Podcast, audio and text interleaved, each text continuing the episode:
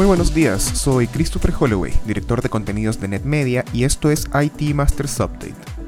Cada lunes revisaremos en 5 minutos las noticias que más impacto tuvieron en el mundo IT en la última semana, para que comience su jornada mejor preparado. Hoy es lunes 9 de noviembre y esto es lo que necesitas saber.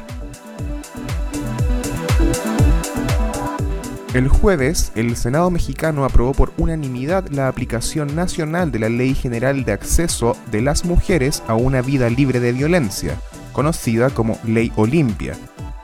Esta permitirá sancionar hasta con seis años de cárcel a quien difunda contenido íntimo y sexual de una persona sin su consentimiento.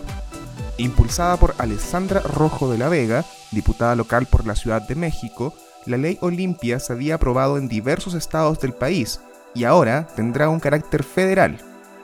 Con esto se busca combatir el acoso, hostigamiento y difusión de contenido sexual en contra de mujeres en plataformas de Internet o redes sociales.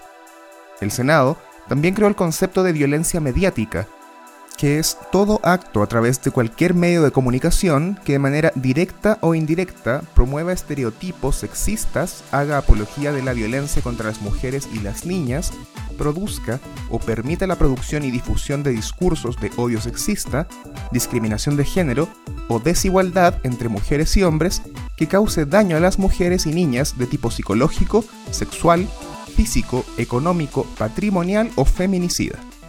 Las sanciones podrían incluso aumentar si el delito es cometido por la pareja o por cualquier persona con la que la víctima tenga o haya tenido una relación sentimental, afectiva o de confianza, o por un servidor público en ejercicio de sus funciones. La oferta pública inicial en China de Ant Group, el gigante fintech liderado por Jack Ma, fue suspendida el martes, dos días antes de la fecha definida para concretarse, luego de que el multimillonario expresara su descontento con las regulaciones que aplican en el país. La IPO iba a ser la más grande en la historia, con un valor de 37 mil millones de dólares, y parece que ahora podría retrasarse hasta seis meses. Jack Ma dio un discurso el 24 de octubre en un summit al que asistieron las personalidades más importantes de China a nivel financiero, regulatorio y político. Ahí habría dicho que el sistema regulatorio chino detenía la innovación y debería ser reformado para empujar el crecimiento, algo que no resonó muy bien en su público, que, de acuerdo con fuentes confidenciales consultadas por Reuters, lo sintieron como un golpe en la cara.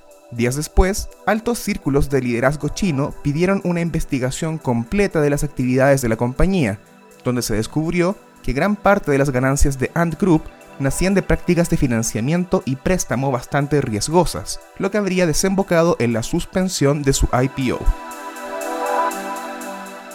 El reporte Tecnología y Negocios del tercer trimestre de 2020 de la firma de análisis Select señaló este viernes que los negocios IT y de telecomunicaciones se recuperarán en un plazo mucho más corto del que se esperaba. Durante el 2021, el sector crecerá 6.4%, consiguiendo la recuperación en B que se planteaba como el mejor escenario post-pandémico.